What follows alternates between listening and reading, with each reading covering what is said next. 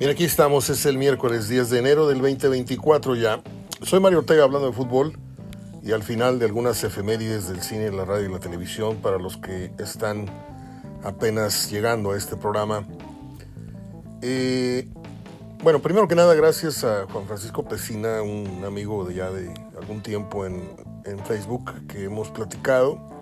Gracias por integrarse a los apoyos de este programa y también gracias por el dato. Me estaba comentando, ahora que publicamos pues por ahí un pedimento de, oraciones para la salud de Marco Antonio, Marco Antonio Díaz Ábalos, mi amigo, gran exjugador de Tigres, Atlante, Tecos y no sé cuántos más. Eh, y también pedimos por el descanso también eterno de, de Arturo Zapata, otro gran aficionado que estuvo en muchas páginas, algunos de ustedes también lo tuvieron, y que ahora que estuvimos fuera, pues este, falleció y, yo me vengo enterando, este, llegando de, de estos breves días de descanso. Y me comunica este amigo Juan Francisco Pesina, le mando un abrazo, que también Juan Ugalde estaba hospitalizado. No sé la gravedad, no sé si ya esté mejor, no quiero pensar lo contrario. Eh, y bueno, Juan Ugalde fue el que anotó el primer gol de los Tigres en la primera división. Fue un mediocampista, chaparrito él, de buen disparo. Mm, lo tuve alguna vez en la cabina de Núcleo Deportes 1190. Recuerdo perfectamente que me dio unos números de su oficina y él trabajaba, tenía un puesto administrativo en Banorte, si mal no recuerdo. Entonces, eh, pues eh, si alguien me puede aportar más información, e incluso un número donde pueda yo localizar a, Juanito para saludarlo y para ver si está en posibilidades de, platicar, eh, para hacerle una entrevista muy breve, se lo voy a agradecer. De momento no tengo más que palabras de aliento para él si sigue hospitalizado y alguien le pasa este recado, díganle que de acá le mandamos un fuerte abrazo de gol, no muy apretado, para no, no lastimarlo, pero sí es de aquellos guerreros que subieron a la primera división a este equipo. Yo miro y callo, en cierto sentido, ahora que están de moda estos reconocimientos en el estadio. Ya hemos tratado el tema con Gerardo Gutiérrez anteriormente y yo creo que los reconocimientos no se hacen mm, de adelante para atrás. Yo creo que se empieza desde el principio. el ir, eh, no educando, pero sí el ir instruyendo a, la, a, la, a los nuevos aficionados, sobre todo. Los viejos lo tienen, lo tenemos muy claro. ¿Quiénes fueron los que pusieron las primeras piedras? Aunque haya habido un corte de caja con el descenso y el regreso y luego una nueva administración en lo que es Cemex, Sinergia, pero la historia de Tigres no empezó con Sinergia, o sea, estamos claros que la, historia de Tigres empieza perdiendo una final, eh, luego volviendo a, la final y ganar, la pierden con Atlas 4-1 en el Estadio Azteca, luego vuelven a, jugar una final contra la Autónoma de Guadalajara, ganan 3-0 aquí, pierden 2-0 allá y se da el famoso y esperado eh, ascenso a la primera división allá por la 7-3, 7-4 se da el primer clásico el julio, en julio del 74 con el empate a tres goles y ahí es donde anota Juan Ugalde el primer gol del clásico y de la historia de los Tigres en la primera división. Siempre hago esta, esta trivia, no la suelen contestar, pero eh, les paso el dato. Eh, Tigres eh, logra el ascenso y para celebrar con su afición, una semana exactamente después de esto que pasó allá en, la, cancha del estadio de los de la autónoma de la, UDG, eh, de la UDG, se da un partido de agradecimiento, de festejo, y el primer rival, el primer rival que enfrenta a Tigres, aunque no oficial, partido oficial, fue el Atlante yo estuve en ese partido, estuve en la cancha, estuve atrás de la portería del portero atlantista. Este, ahí andábamos de colados, todavía no, hacíamos nada en, la cuestión del periodismo, pero ya estábamos en la cancha desde, desde muy niños. por las actividades de, mi papá, en paz descanse, que tenían que ver con la seguridad de la cancha y del árbitro y jugadores. Entonces, eh, pues esto es como un dato para los aficionados. Primer partido que, el primer rival que enfrentó Tigres, repito, no siendo un partido oficial, porque el primer partido oficial fue con Rayados en clásico, jornada 1. Eh, pues es, es, con el Atlante. Y estamos hablando de Juan Ugalde, como podemos hablar de Tobito Rodríguez, como podemos hablar de recientemente fallecido, también le mandamos un abrazo hasta, hasta el cielo a Alejandro Izquierdo.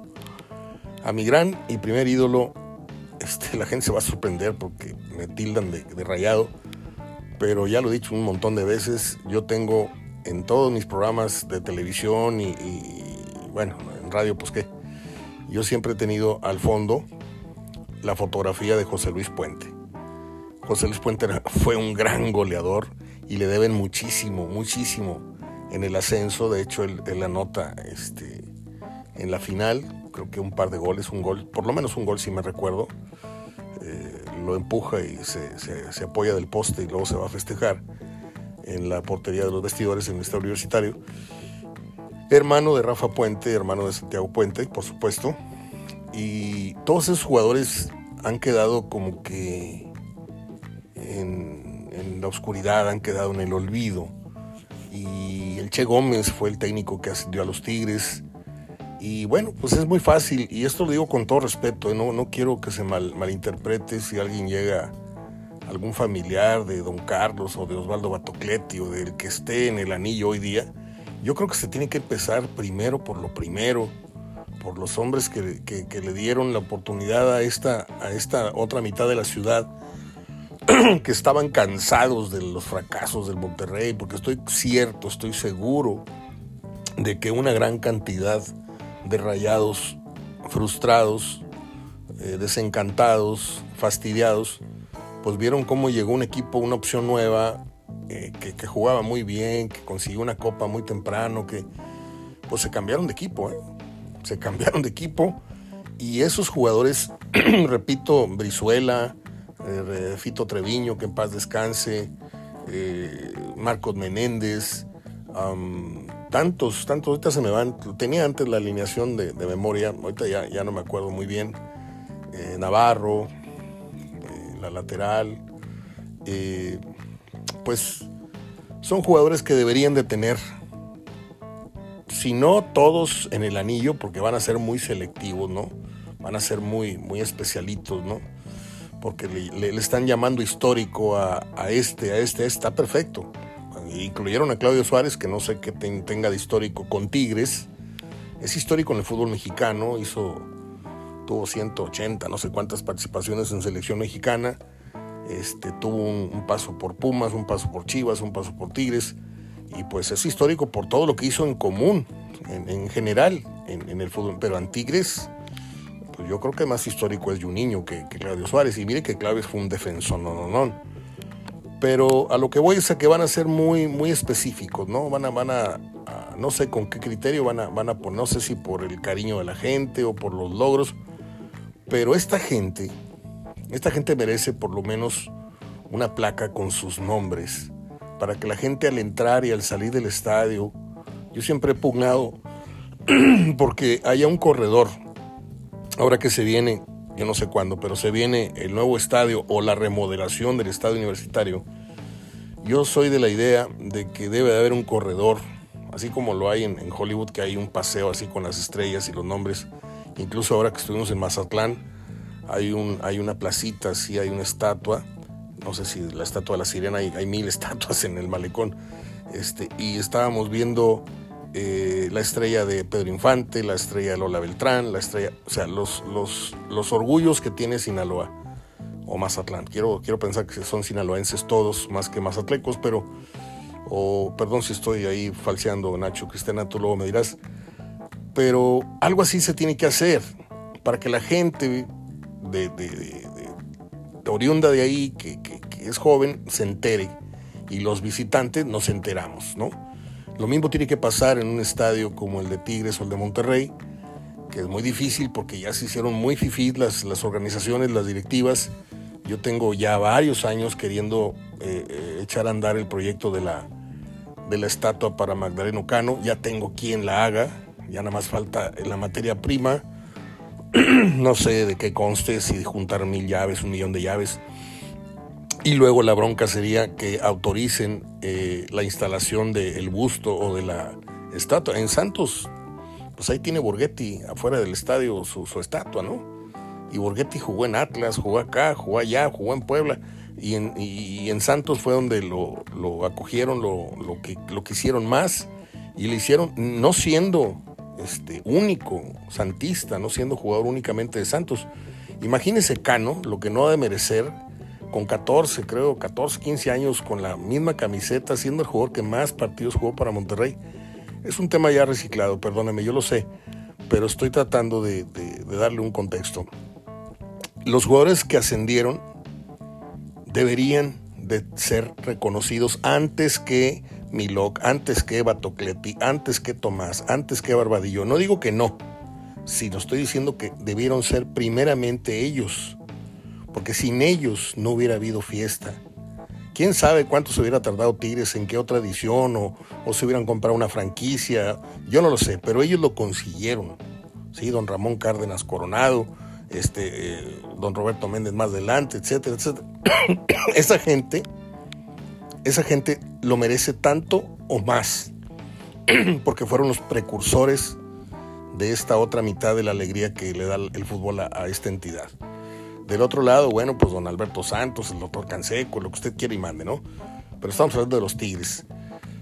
A mí sí me gustaría que de pronto pues estas nuevas directivas que son muy jóvenes, que incluso no son, no son oriundas de acá, que no creo que conozcan mucho la historia. Yo no me imagino al señor Culebro, con todo respeto, no me lo imagino hojeando un libro con la historia de los Tigres, el libro de don Ángel Chávez Córdoba, que en paz descanse, que escribió un gran libro, un grandísimo libro, con toda la historia de los Tigres. lo estaban vendiendo por ahí, no sé si me acuerdo, en Gandhi y en otras librerías. No sé si el señor Culebro, repito, ya se haya echado un chapuzón, si tenga tiempo, interés, no lo creo. Yo creo que le han de haber contado algunas cositas, los highlights. Mira, ascendimos, descendimos, estos fueron los directivos más este, Y ya, pero no creo que sepa la plantilla de los Tigres que ascendió, los nombres, eh, los años que pasó Tigres en segunda división, las veces que intentó ganar una final, no creo que tenga esos datos. Y usted va a decir, ¿y qué obligación tiene? Sí la tiene, sí la tiene, porque yo le aseguro que Culebro, de corazón americanista y de corazón Televisa, sabe mucho más información hoy día siendo presidente de los, eh, de los Tigres, tiene mucho más información de la América y de Televisa que de Tigres. Que lo ha hecho muy bien, lo ha hecho muy bien. ya le reconocemos que ah, lo ha hecho bien, al principio no nos cuadraba, pero esa transformación, ese, esa transfusión de sangre nueva que le ha dado el equipo, hasta ahora va bien. Parece ser que no van a resentir la salida de los grandotes porque están llegando jugadores muy interesantes. Bueno, es otro tema. Ojalá, ojalá yo no sé si tenga fuerza, si tenga vida, si, si Dios nos ayude con este propósito, si la gente se solidarice, pero así como queremos hacerle algo a Canito, sería bueno que los jugadores, todo este comentario viene por, por Juan Ugalde, su salud, todo esto, sería bueno que esos jugadores tuvieran al menos una placa con sus nombres y que la gente con su torta, su cerveza se detuviera y de repente le dijera, mira, mijo, esos fueron los primeros.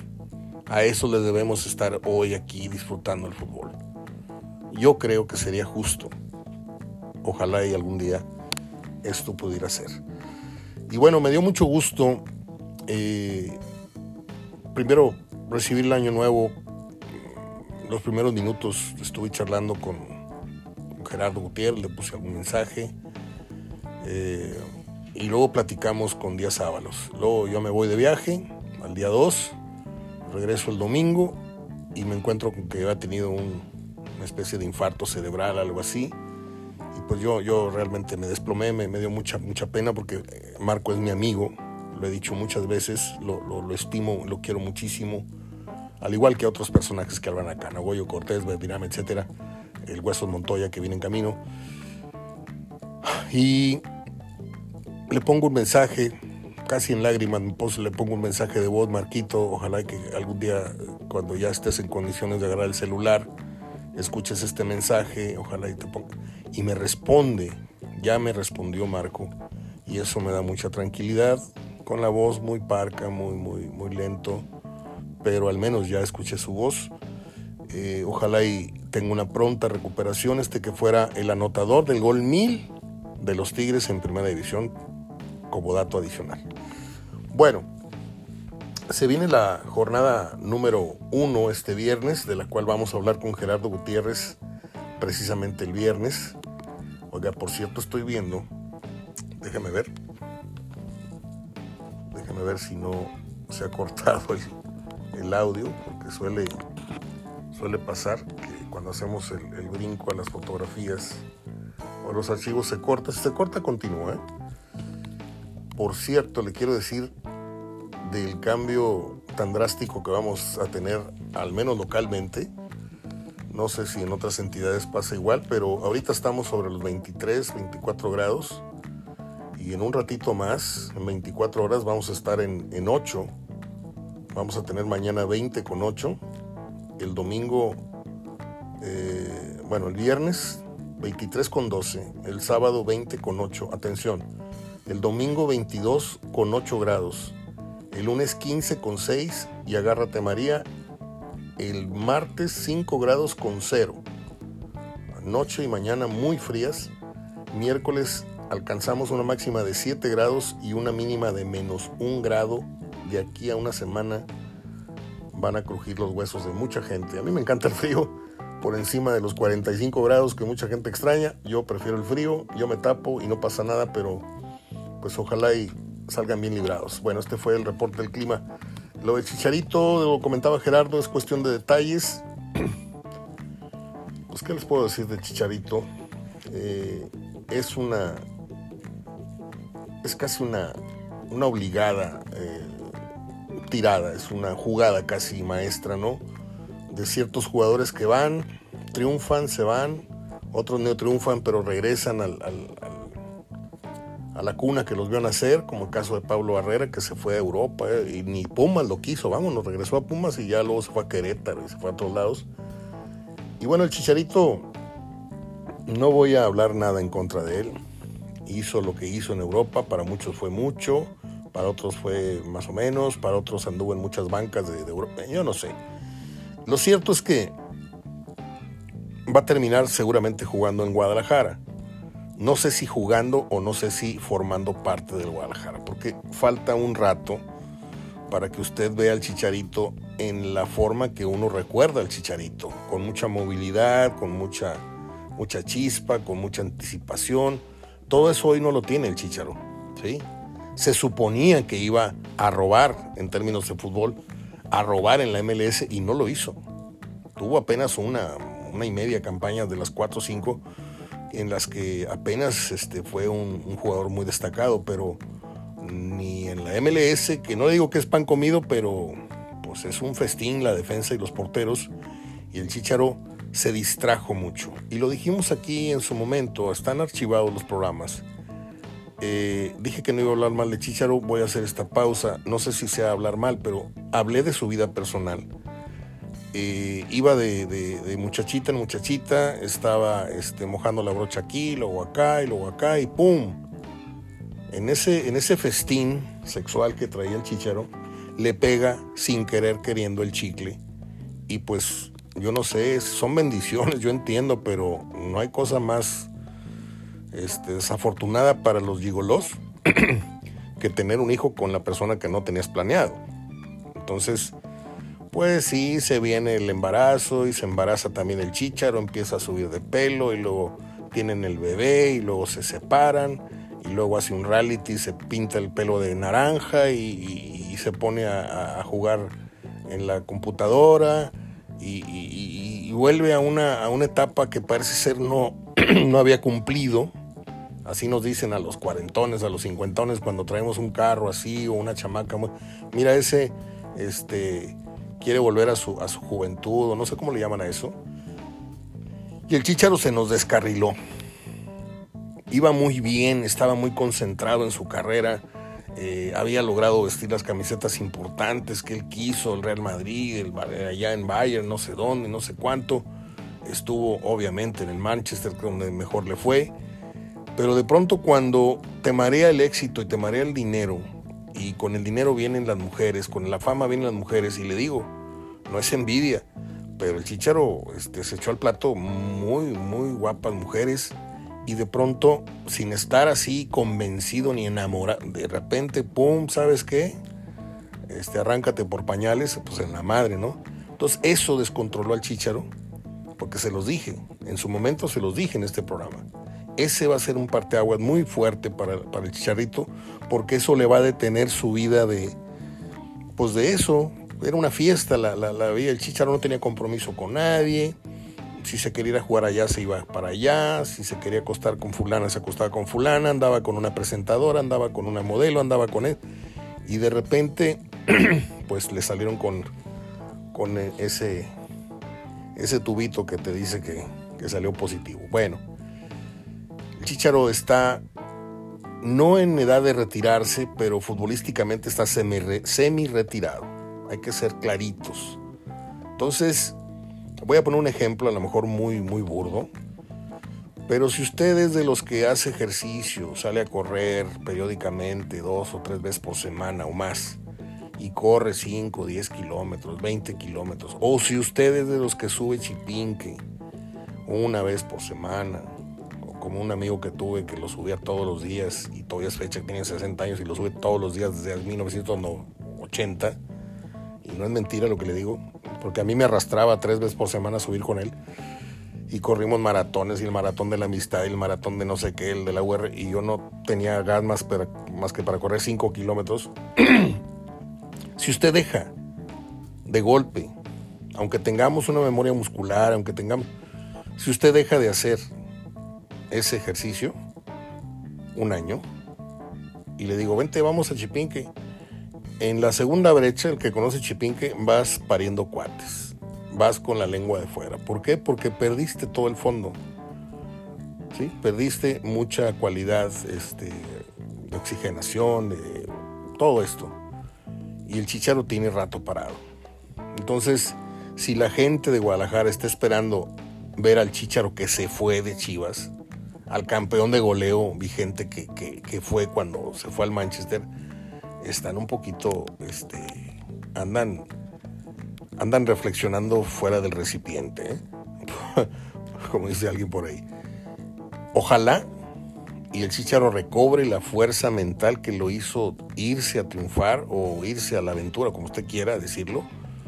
Ojalá y recupere eso. Pues yo no sé, es más, de hecho no sé ni cuántos años tiene, 32, 33, no sé. Pero pues estamos ante la posibilidad del milagro de ver el resurgimiento de Javier Hernández, que lo, lleve incluso a, la selección de nuevo. Puede ser. O puede ser que Chivas sea el lugar a donde muchos creen que vino a morir, que vino a meterse a la caja y ahí lo van a sepultar futbolísticamente y va a terminar jugando en estas ligas este, que andan ahorita de moda en la que Aldo de Nigris es presidente y el otro también, y, y Verdirame allá en Europa. Yo no sé. Pero la mejor de las suertes es un muchacho mexicano, es un talento de los últimos que hemos tenido. No le pisó los talones ni de chiste a Hugo Sánchez. Va a ser muy difícil, va a ser muy injusto ponerlo en, ese, en esa condición de, de comparativa, pero bueno, lo, lo último que tuvimos junto con Vela, este, Guardado no entra, no entra porque aunque es un histórico, ha jugado más partidos que Hugo Sánchez, es un mediocampista y acá lo que llama la atención es el gol. Y es lo último, o de lo mejorcito después de Hugo Sánchez que hemos tenido en Europa y hay que respetarle eso, ¿no? Banca, no banca, minutos jugados, no minutos jugados, es lo que hay, es lo que hubo y al Chicharo se le tiene que respetar. En este, en este programa no nos burlamos de la trayectoria de nadie, mientras no de, no de motivo, ¿no? Y no es burla, no, no hacemos crítica este, así malsana siempre y cuando no den demasiado motivo. Y bueno, nunca digas nunca. No está cerrado todavía el tema. Ojalá y en estas horas o mañana ya esté formalmente eh, acreditado con Guadalajara y que le salga bien la tirada, ¿no? Ojalá.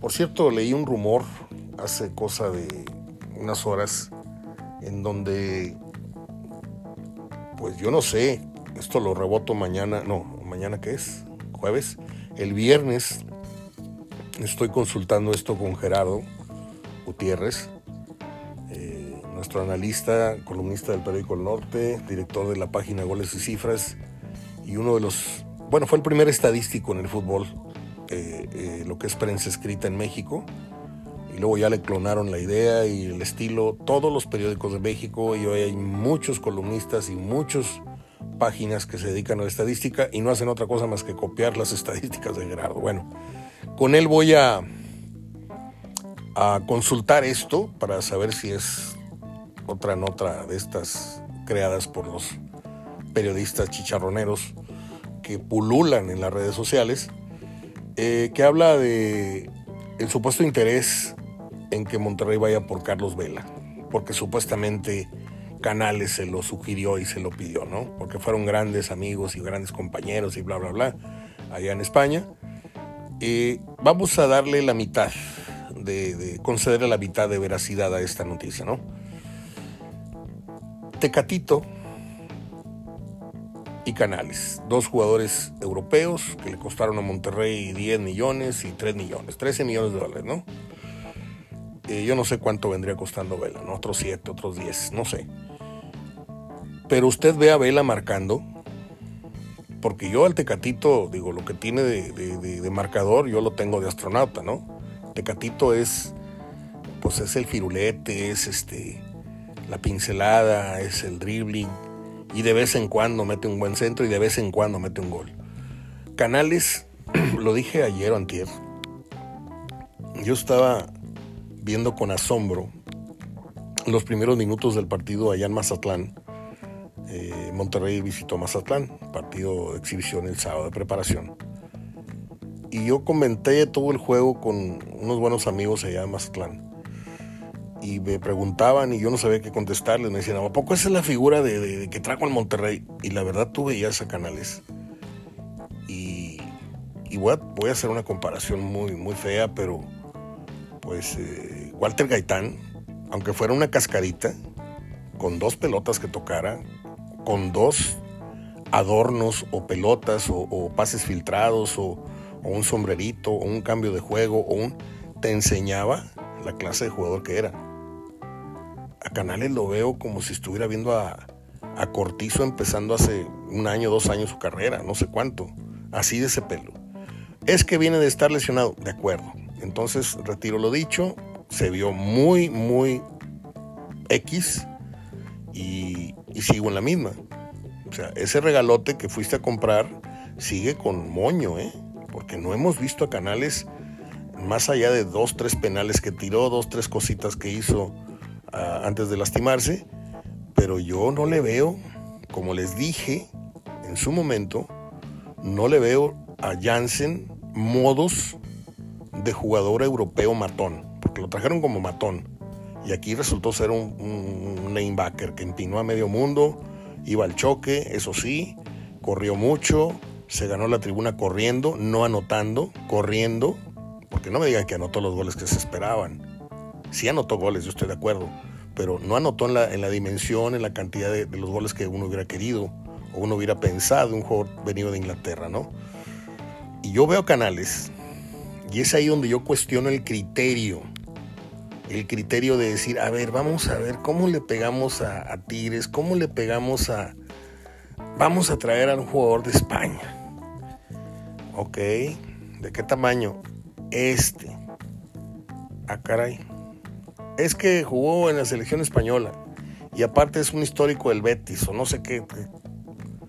Dices tú, ok. Tiene que ser muy bueno, ¿eh? Sí, sí, vamos por ese. ¿Quién palomeó o de dónde salió el nombre? ¿Quién fue la cabeza que dijo este? Yo no sé si fue Noriega, que yo creo que sí fue el Tato. Yo no sé si fue Ortiz. Yo no, fue, yo no sé si fue Filisola. Yo no sé si fue un, pool de, gente que opinó. Pero más les vale que le salga el cohete, ¿eh? porque ya lo dijo Gerardo ayer. Puede salir en otro tubán. Puede salir de esos cohetes que no truenan Y la feria que gastaste ahí no es cualquier cosa. Ya nos acostumbramos. Ya las cifras no espantan a nadie. 5 millones, 7 millones de dólares. Tradúzcalos a pesos y es un dineral. Y están comprando la luminaria, están comprando la cartulina, están comprando la foto. Y no están comprando a un jugador calado que esté en su mejor momento. Mire, ayer yo le di este, la estadística, la cantidad de lesiones que ha tenido este jugador español. Y no es hacer una campaña, no es traerlo en jabón. Si juega bien y, demuestra, voy a decir, oye, qué bueno, yo estaba equivocado. No, tampoco es un pronóstico, ¿eh? Tampoco no estoy diciendo que va a dar. Yo lo que dije es que, ¿cómo te, te arriesgas a traer un jugador tan proclive a las lesiones y sigue, sigue lastimándose? O sigue. Esto que pasó en Mazatlán, le digo, yo lo vi y no, no le vi nada. Y luego lo vi salir del campo y se fue cabizbajo, se fue caminando por el túnel del vestidor y se acabó el show, porque de ahí en adelante este Monterrey, bueno, le dio la vuelta al marcador, pero Mazatlán es, es, un, es un, pan de Dios, es no es un equipo medible. Vamos a ver cómo le va a Monterrey ahora en el inicio de la temporada contra el equipo de, ¿qué? Del Puebla, tengo entendido. Y Tigres va a hacerlo ante. Ante León, no sé. Ahorita veo. Está el caso de Brandon Vázquez. Este futbolista, créame que vale muchísimo, muchísimo el arriesgue, muchísimo el, haber ido. Por, por cierto, ¿cómo estarán las cosas en el fútbol mexicano? Que antes de aquí se iban futbolistas a jugar a los Estados Unidos, ¿no? Nos robaban talento. Ahora estamos comprándole jugadores a los gringos. O sea, así dio vuelta la cosa. Me gusta Brandon Vázquez, sí me gusta. Creo que es un jugador con mucha personalidad, con mucha se le ve la determinación al muchacho. No es este uno de estos que, les pegó el chicle una temporada y, y, pues a ver si la otra me sale igual. No, es un muchacho constante, es un goleador. Vamos a ver si Berterame le permite jugar o si Ortiz le encuentra la fórmula, porque, porque todo en el fútbol es factible. ¿eh?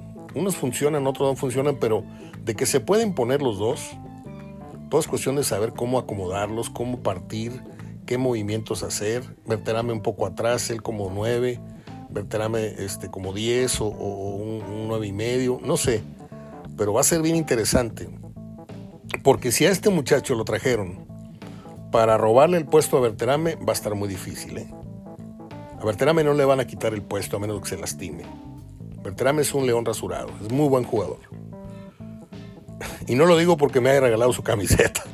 me la regaló el, el, masajista o el, parte médico ahí del club. Me trajo aquí la camiseta firmada por Berterame, cosa que le agradezco, pero yo, yo no. Bueno, gracias. Este, y la voy a, le voy a por ahí a, regalar. Eh, ojalá y le salga el tiro. Este muchacho nació en San Diego, se hizo en las fuerzas básicas de Cholos y llegó a, al Atlante United eh, en 2017, donde fue campeón de la MLS. Fue campeón en ese año y ganó una MLS Cup y una US Open Cup Dos años más tarde ha pasado a Cincinnati con el equipo que se convirtió en el jugador con más goles en el año futbolístico y en 2022 fue el cuarto máximo anotador de la liga y formó parte del once ideal de la liga MLS. El año pasado ganó la Supporters, eh, un premio llamado Supporters Shield, otorgado al equipo con mejor rendimiento de la temporada regular y ahí formó parte. Ojalá, ojalá y le den juego. Ojalá y no sea un talentazo que lo tengan ahí congelado porque pues Funes Mori no dejaba jugar a los otros y ahora Berterame no va a dejar jugar. Tienen que jugar, les tienen que encontrar. Si Berterame no anda bien 45, 60 minutos, sácalo y mete a este. Pero no le, no le, no le vendas, no le compres la titularidad a un jugador como a otros, no voy a decir quiénes, que pueden andar caminando. Ah, es que te puede meter un gol en el minuto 90. Sí, estoy de acuerdo, pero Un delantero, un, centro delantero debe, debe de, de, ser un latente peligro, no ser peligro cada 20 minutos. Al menos eso es lo que yo me acostumbré cuando era yo chavo. Me gustaba ver cuando la agarraba Milton Carlos o la agarraba Mantegaza, ¿sí? Sabías que, por ahí te, iban a hacer una de gol. Pero bueno, son otros criterios, son otros tiempos. El Chupete Suazo se manifiesta desde eh, Chile y dice que está triste por la forma en que han tratado a Bucetich y ahora a Rogelio Funes Mori. Dice que le hubiera gustado que hubieran seguido por mucho tiempo más enrayados. Y luego dice que lamenta mucho que algunos medios, medios de comunicación, contaminaran a una gran parte de la afición. Cuando él estaba acá, apoyaban demasiado en las malas y de un tiempo acá todo cambió y eso no le gusta. Esto en una entrevista para Radio Valparaíso. No sé cómo eh, analizar o criticar estas declaraciones, porque dice que los medios lograron contaminar. Chupete, esta afición está contaminada desde hace muchísimos años y sabemos qué medios radiofónicos y televisivos se han encargado de envenenar y de mal instruir y mal educar futbolísticamente a la gente de acá. La gente que habla en esos medios, con honrosas excepciones, lo único que hace es enemistar, lo único que hace es decir mentiras. Y mire, tengo por acá un, un archivo guardado y me sale ahorita a colación. Porque yo colecciono este tipo de, informaciones y las guardo. Algún día las voy a incluir en un libro. En donde este comunicador cachetón que encabeza estas, estos medios de comunicación en, lo que a, a deportes se refiere, usted sabe a quién me refiero, publicó una nota diciendo que Igor Lichnowsky formaba parte de una secta satánica que se reunía en Apodaca cuando era de los Tigres. O sea, de ese tamaño, el terrorismo radiofónico y televisivo que se hace aquí. De ese tamaño difaman a la gente. Recuerdo que a don Pepe Maiz, si no firmas con nosotros, era cuando se vino Sultanes con nosotros. yo era director de, de un grupo de radio después de que termina su relación, harto del hostigamiento y de los sobornos, dijo don Pepe Maíz, nos vamos con el señor Bichara, nos vamos a la ranchera de Monterrey, nos vamos a Núcleo Deportes y allá transmitimos ahora. Entonces estuvieron hostigando, lo estuvieron amenazando y le dijeron, si no te vienes con nosotros, vamos a publicar en las páginas de tal periódico los nombres de las amantes y las personas que les has puesto domicilio y casa y, yo no sé si esto era cierto o no era cierto, no me interesa. A ver, dígame, le, le, sacaron su teléfono personal al aire. Entonces, esto de que el Chupete Suazo nos venga hoy y nos diga es que contaminaron, esto no es nuevo, Chupete, por favor. Ahora, de que cooperó Funes Mori mucho para que su salida se diera de estos tristes modos, eso también es inevitable. Caso diferente a Bucetich, ¿sí? A Bucetich jugaron con él, jugaron con el nombre, lo revolvieron con el de, el de, el de Pasarela y no, finalmente va a ser Alonso. Ah, la fregada. Y ahora que lo llaman, este, hace 40 puntos, el señor se equivoca, llega el Tato Noriega, un muchacho muy joven, metrosexual, este, carita, pero jamás presidente de ningún equipo. Jamás presidente. Y dice, ¿saben qué? Este, para allá. Y lo hace a un lado. Y a lo mejor está bien, pero la forma en que hicieron a Bucetich a un lado no, no es correcta. No es correcta. Lo de Funes Mori, pues ya se veía venir que iba a terminar fea la cosa. Este, ya, ya era un, jugador incómodo por lo que costaba y por la plaza de extranjero y pues te vas o te vas y pues se fue. Pero me llama la atención que el Chupete Suazo esté, esté tan, tan metido en esto. Tengo por acá una gráfica de los goleadores por año, año calendario en la Liga MX durante lo que va del siglo XXI. En 2000 el goleador del año fue Cardoso, cerca de 40 goles. No metió 30 y 28 goles. Luego Borghetti metió 30 y tantos en 2001, Cardoso otra vez en 2002, ahí sí metió más de 40 goles en el año. Cardoso 2003, Cardoso 2004. Y Matías Buoso fue el goleador del año 2005. Salvador Cabañas fue el goleador del año 2006. Usted ya verá para dónde voy con estos, con estos datos, porque acá han querido poner en el cielo a ciertos nombres, cierto nombre, y, pues nada más una vez fue el goleador del año. Para allá voy. Bozo fue el goleador del 2005, Cabañas fue el goleador del 2006, el Chango Moreno, que en paz descanse, fue el goleador del 2007, Chupete Suazo fue el goleador del 2008, Héctor Mancilla fue el máximo goleador del año futbolístico en 2009. Eh, ¿Quién es Estefano? Pues no sé quién es Fano. 2010, eh, bueno en 2011, en 2012 el otro jugador fallecido Benítez, 2013 otra vez Héctor Mancilla, 2014 eh, Ener Valencia, 2015 Moreno, 2016 Guiñac, 2017 Hurtado, ah mira Guiñac dos veces, no está bien, 2018 Guiñac, Funes Mori una sola vez, 2019, fue el que más goles metió en el año, el Cabecita Rodríguez en 2020, y hasta aquí se les voy a dejar. Más adelante actualizamos 2021, 2022, 2023. ¿Les parece? Bueno, voy a ir ahora con las efemérides con las que acostumbramos cerrar nuestros programas, si usted me lo permite. Están muy interesantes. Hoy cumpleaños Rod Stewart. Ya cumple 79 años, imagínense. Nosotros lo vimos aquí en el Estadio Universitario. En 1920 nace el actor mexicano Víctor Parra, que participa en la película Campeón sin Corona. Muere el 20 de febrero del 94. ¿Se acuerda usted de aquella película? Con David Silva. Yo la vi de muy niño y de vez en cuando pongo este canal en el cable, no sé cómo se llama, este, y pasan películas mexicanas del año de la cucaracha y me gusta ver de pronto a, Resortes, a Clavillazo, a David Silva, las películas de Loacán Ramírez, no sé, me regresan a, la infancia. Eh, Víctor Parra participa en Campeón sin Corona. En 1942 nace el director estadounidense Walter Hill Dirige filmes como The Warriors, los famosos Warriors. ¿Cómo se puso de moda aquella? Fue el banderazo de salida aquí en Monterrey para la creación de las pandillas, los Wilburys. Y también dirigió la película 48 horas. Buena película aquella. En 1945 nace el legendario músico y cantante y compositor estadounidense. Estadounidense. Ah, caray.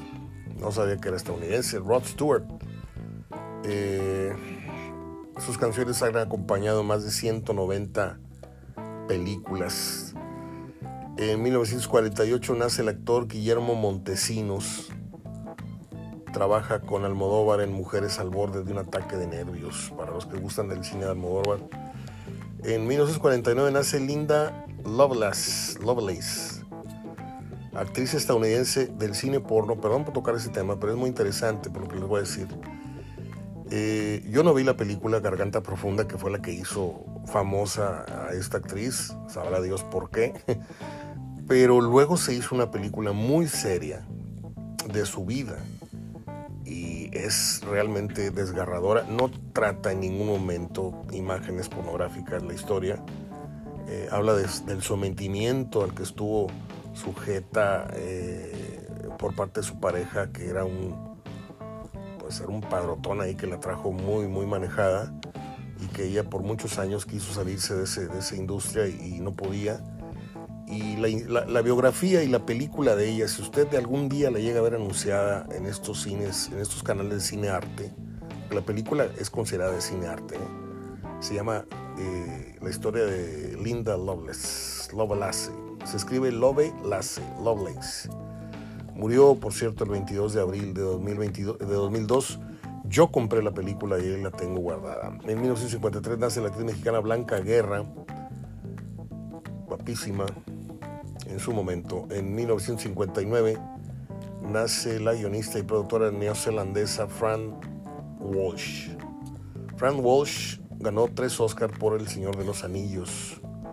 2016 muere un día como hoy uno de los más grandes músicos del género, como lo fue David Bowie, músico y actor británico. Eh, ¿Cómo se llamó aquella película en donde es un preso, un preso militar? Y no me acuerdo si es un coreano o un chino el que lo está este, castigando, lo tienen amarrado a un palo se le acerca y dice, venga, le quiero decir algo. Y se acerca y le pega un beso, le pega un beso al soldado y de ahí se desata una historia de amor. Está muy fuerte. Se llama Furio la película. De mí se acuerdan, si la ven, les va a causar mucho impacto. Bueno, hizo también algo con, eh, ¿cómo se llama esta actriz francesa? Este, la niebla, ¿no? Se llamó The Fog, algo así. Con Catherine Deneuve Catherine Deneuve. Esa película la vi en el cine en los gemelos Tech y es una mujer que. una mujer vampiro. No me acuerdo si se llamaba Daniela de Fog, algo así, pero es buena película. Hizo varias, varias, pero lo, lo, lo, de él era la música, era, era un genio, era un tipo, pues al cual Miguel Bosé tristemente le intentó copiar muchas cosas.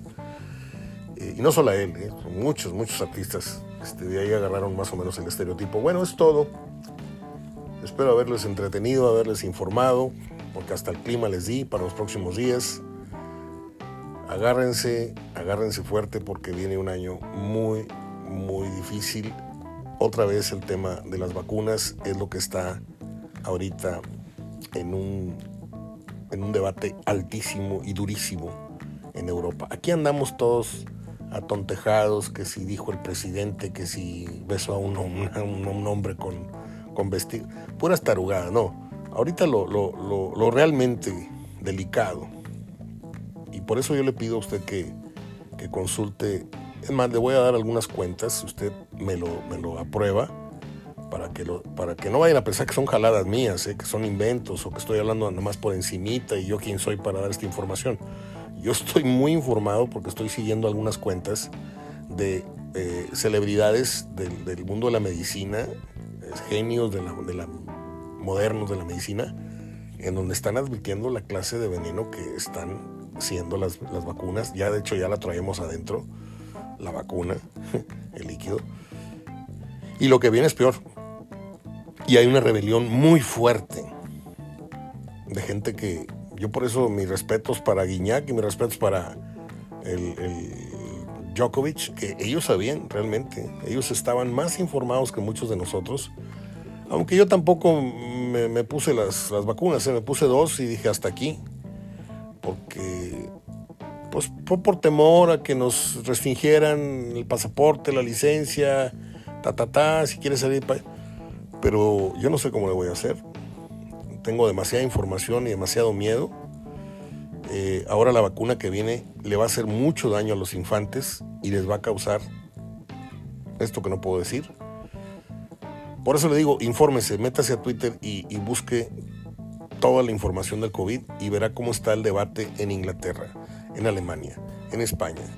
hay, un, hay un frente en el que están totalmente informados y en desacuerdo y están acusando a la OMS y están acusando al otro señor y hay un, tema muy delicado. Estamos viendo unos, unos tiempos, unos años, pues en donde parece que, que Diosito nos tiene un poquito, un poquito olvidados porque este, las otras fuerzas del mal son las que están, están ganando el partido ahorita, desgraciadamente. Bueno, pues es todo. ¿Con qué me puedo despedir que no sea con ese comentario tan triste que acabo de hacer? el próximo mes de abril,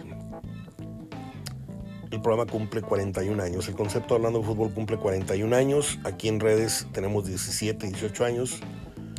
En la radio local, en Univisión, en ESPN, en todos los, medios que hemos trabajado, Núcleo Radio Monterrey, Radio Fórmula, XFB, etcétera, etcétera completaremos 41 años hablando de fútbol en medios escritos, Regio Deporte, Periódico El Metro, un tiempito en el porvenir, así, así. En la película, en la película, en la, en la revista Goles de Tomás Boy también escribí allí. Por si usted no lo sabía, Tomás Boy fue director de una revista de fútbol y me mandó a cubrir el, partido Monterrey-Puebla en la semifinal que pierde 4-0 Monterrey en el Cuauhtémoc allá por los años 90. Bueno, pues estamos por cumplir 41 años y estoy preparando un festejo que tiene que ver con una rifa. ¿sí? Y no son ni dos ni tres regalos, ¿eh? son un titipuchal. Nada más que sí le van a tener que... ¿Me entiende? Pero es simbólico. Hay más adelante, cuando se aproxime la fecha, además de entrevistas, además de algún evento para celebrar, no sé si el Hotel Ancira nos vuelve a abrir sus puertas o vamos a buscar un recinto para hacer una, una conferencia para celebrar los 41 años, puede ser con Roberto Gómez Junco, un cartucho que tengo desde hace mucho, mucho rato, pero no lo he querido quemar, el cartucho, o puede ser con un exjugador, o puede ser, bueno, Gómez Junco lo es de hecho, pero es hoy día un gran analista, se le reconoce más como por su perfil de analista que por, lo que hizo como jugador, con todo respeto. Pero vamos a ver qué se nos ocurre. Tenemos tres meses muy buenos, contando que este ya va muy avanzadito. Y la rifa también está, está en proceso, ¿no? Ya tengo una buena cantidad de obsequios que vamos a rifar ante los más fieles seguidores de este concepto hablando de fútbol y de un servidor. Soy Mario Ortega, entonces me despido ya es ombliguito, ya es cinturita de semana, ya se le empieza a ver la rayita a las pompis del fin de semana. Y regreso el día de mañana jueves a ver con qué, pero con Gerardo no regreso hasta el viernes, ¿no? Platicamos del inicio de la jornada, que de paso, así nomás de bote pronto, le digo que arranca con Querétaro recibiendo a Toluca y con Mazatlán recibiendo a San Luis. Luego el sábado, Cruz Azul Pachuca, Chivas recibe a Santos, Monterrey recibe a Puebla y Cholo recibe al América. El domingo Pumas con los Bravos, partido que solamente se va a ver por VIX, ah, así como el Cholos América. No es cierto, eso se ve por Fox y por VIX. Bueno, después les digo por qué canales. Completo la jornada. Pumas eh, Toros, Pumas eh, Bravos, el domingo a las 12, Necaxa Atlas el domingo a las 6. Y el lunes, no, el miércoles, miércoles León contra Tigres a las 7 de la tarde. Ya el viernes doy los pronósticos junto con Gerardo, pero así nomás de bote pronto les digo que apunten tres empates, así nomás de entrada, si no es que cuatro. Es todo amiguitos, abrazo de gol, soy Mario Ortega hablando de fútbol. Hasta mañana.